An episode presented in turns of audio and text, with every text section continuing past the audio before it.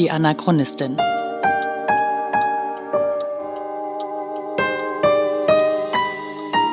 Ein Podcast über die Lebensgeschichte des Widerstandskämpfers Theo Hespers und seiner Nachfahren. Folge 27. Beste Kontakte ins Reich. Teil 2.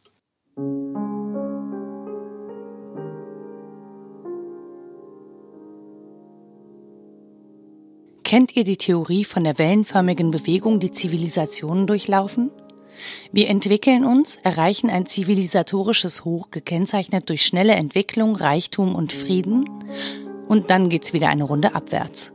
Menschen werden ärmer, die Entwicklung stagniert und statt friedlich miteinander zu leben, brechen wir einen Krieg vom Zaun.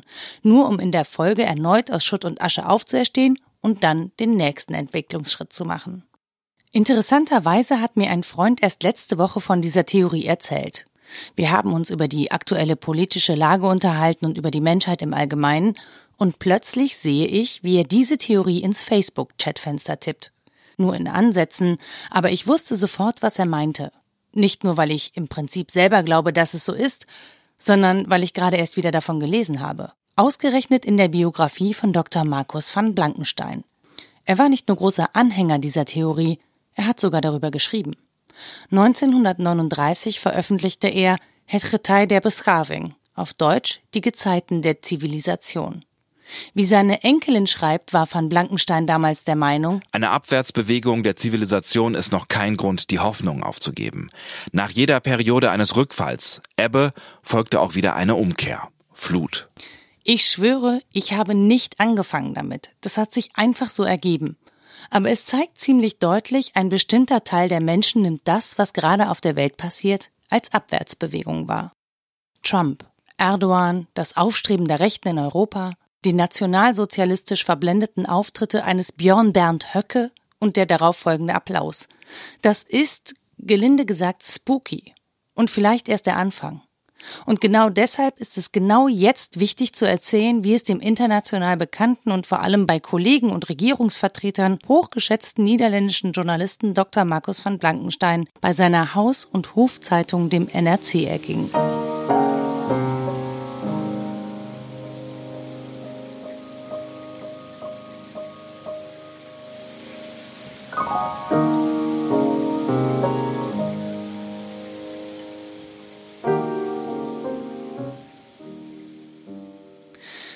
Dazu springen wir ins Jahr 1935. Inzwischen hatten die Nazis die Judenverfolgung gut organisiert, den Judenhass erfolgreich verbreitet, waren die deutsche Presse und die deutschen Behörden gleichgeschaltet und zahllose politische Gegner eliminiert, indem sie entweder gleich ermordet oder zu langjährigen Zuchthausstrafen verurteilt wurden. All diese Aktivitäten hatte Markus van Blankenstein genau im Blick und warnte vor ihren weitreichenden Folgen. Dass das Naziregime in Deutschland eine Bedrohung für den Frieden in Europa war, war für van Blankenstein mehr als deutlich. In seinen Betrachtungen der Weltpolitik wies er seine Leser immer wieder auf die gefährlichen Aspekte des Nationalsozialismus hin. Seine Aussagen im NRC lassen keinen Zweifel an seiner Abscheu gegenüber den Entwicklungen in Deutschland.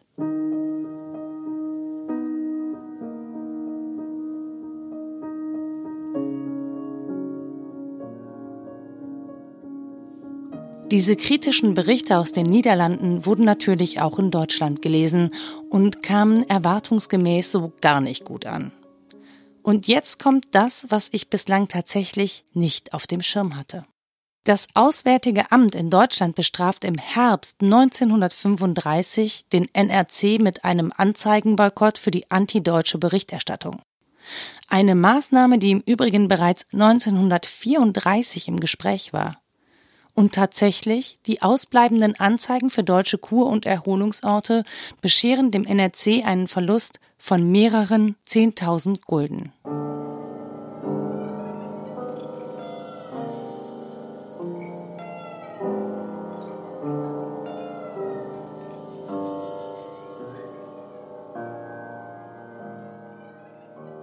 Der damalige Direktor des NRC, Ney, musste deshalb 1936 beim Auswärtigen Amt ordentlich Klinken putzen, damit der Anzeigenboykott wieder aufgehoben wird.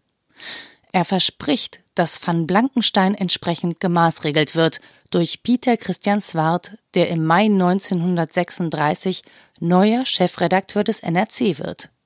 Zwar wird das Anzeigenboykott wieder aufgehoben, aber die Deutschen wollen sich nicht alleine auf die Versprechen des NRC-Direktors verlassen, berichtet Elisabeth van Blankenstein im Buch über ihren Opa. Nach dem Anzeigenboykott machten deutsche Diplomaten in den Niederlanden Gebrauch von ihren Verbindungen in die Rotterdamer Geschäftswelt, um Druck auf den NRC auszuüben. Nach einem Tipp von Windecker, dem deutschen Konsul in Rotterdam, dass van Blankensteins Berichte schädliche Folgen für die Ökonomie der Marsstadt haben könnten, trafen sich einige Rotterdamer Unternehmer, unter ihnen DG van Beuningen von der Steinkohlenhandelsvereinigung SHV und der Bankier KP van der Mandele, zu einer Unterredung mit Neich und van der Höven über van Blankensteins antinazistische Berichte. Mit anderen Worten, die deutsche Regierung macht sich nicht etwa selbst die Finger schmutzig, sondern interveniert geschickt über die geschäftlichen Verbindungen. Damit steht das Traditionsblatt NRC unter gehörigem finanziellen Druck. Wie sehr die deutsche Regierung van Blankenstein im Visier hatte, zeigt nicht zuletzt diese Textpassage aus dem Buch seiner Enkelin. Im März 1936 beschloss ein Mitarbeiter des deutschen Konsulats in Rotterdam seinen Bericht an die deutsche Gesandtschaft in Den Haag mit den Worten das Zentrum der Hetze gegen Deutschland ist vielmehr unter den holländischen Juden zu suchen, von denen der berüchtigte außenpolitische Redakteur van Blankenstein vom NRC als erster zu nennen ist.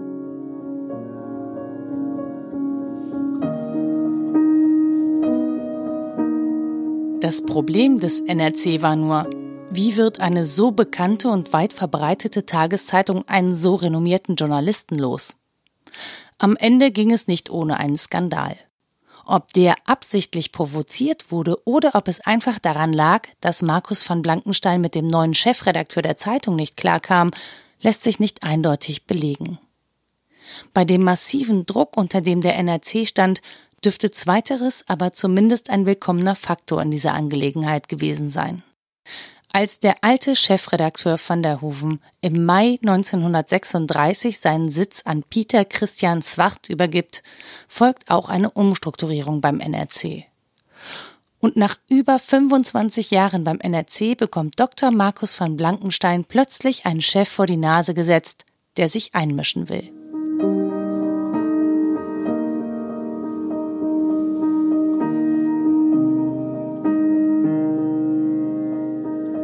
Unter Van der Hoeven genoss er vollstes Vertrauen in seine Tätigkeit und damit eine enorme Unabhängigkeit. Swart wollte aber ab sofort das letzte Wort haben, wenn es um das Ressort Außenpolitik ging.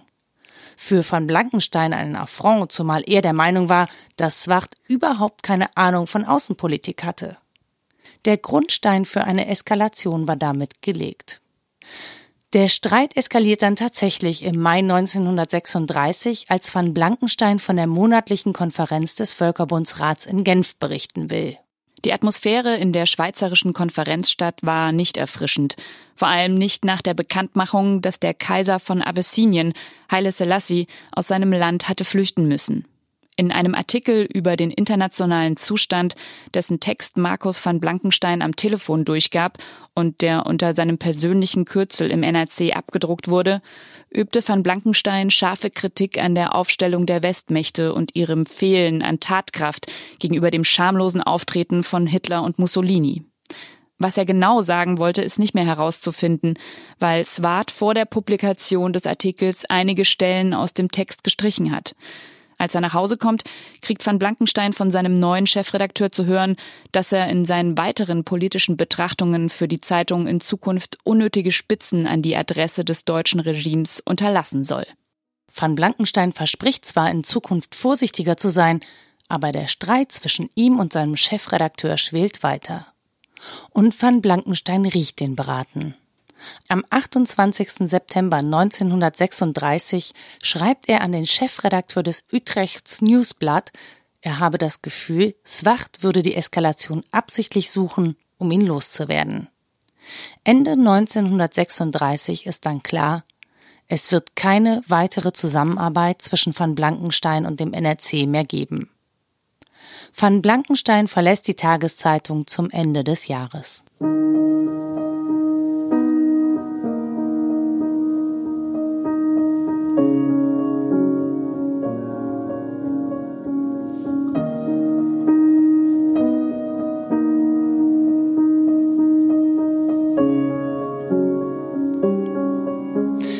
Warum ich die Geschichte von Van Blankenstein erzähle? Nun, zum einen, weil sie gerade unfassbar aktuell ist, wenn wir uns anschauen, wie gerade in den USA mit der Presse umgegangen wird. Sie zeigt, wie subtil die deutsche Regierung bereits ziemlich früh versucht hat, auch die Presse der Nachbarländer zu beeinflussen und kritische Berichterstattung über Deutschland zu unterbinden. Ich persönlich hatte diesen Einblick in die deutsche Geschichte bisher nicht. Mir war nicht klar, dass es schon so früh massiven Einfluss auf die Presse der Nachbarländer gab. Das kann aber natürlich daran liegen, dass ich eben keine Geschichtskoryphäe bin, aber damit bin ich ja nicht allein. Zum anderen zeigt die Geschichte aber auch sehr deutlich, der niederländische Journalist Dr. Markus van Blankenstein war tatsächlich ein extrem einflussreicher Journalist, von dem sich die deutsche Regierung durchaus bedroht fühlte. Und es hat nichts mit Wichtigtuerei zu tun, wenn mein Vater stolz von dieser Verbindung erzählt.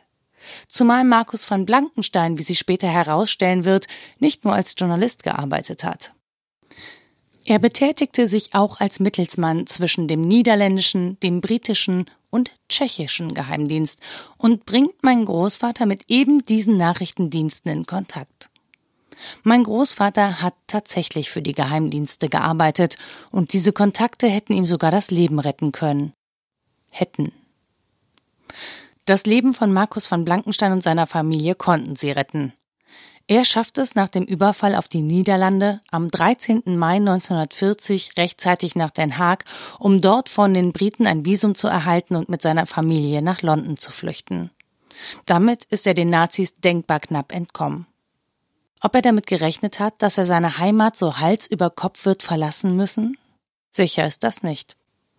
Elisabeth van Blankenstein schreibt in der Biografie über ihren Großvater mit dem Wissen von heute ist Markus van Blankensteins Optimismus Ende der 30er Jahre kaum vorzustellen. Es kann sein, dass sein Vertrauen in einen glimpflichen Ablauf verstärkt wurde durch seine Informationen vom britischen Militärnachrichtendienst, mit dem er enge Beziehungen unterhielt. Die britische Regierung hielt es ernsthaft für möglich, dass Hitlers eigene Leute ihn würden davon abhalten können, seine Kriegspläne umzusetzen. Obwohl Markus van Blankenstein vor den Gefahren für Europa warnt, bleibt es unbegreiflich, warum er selbst so lange die Augen davor verschlossen hielt, dass das wirklich auch passieren kann. Ende der 30er Jahre war Markus van Blankenstein der Meinung, dass Nazi-Deutschland einen derartigen geistigen und ethischen Tiefpunkt erreicht hat, dass sich die Bewegung bald wieder umkehren sollte. Er unterschätzte jedoch die Dämonie von Hitler.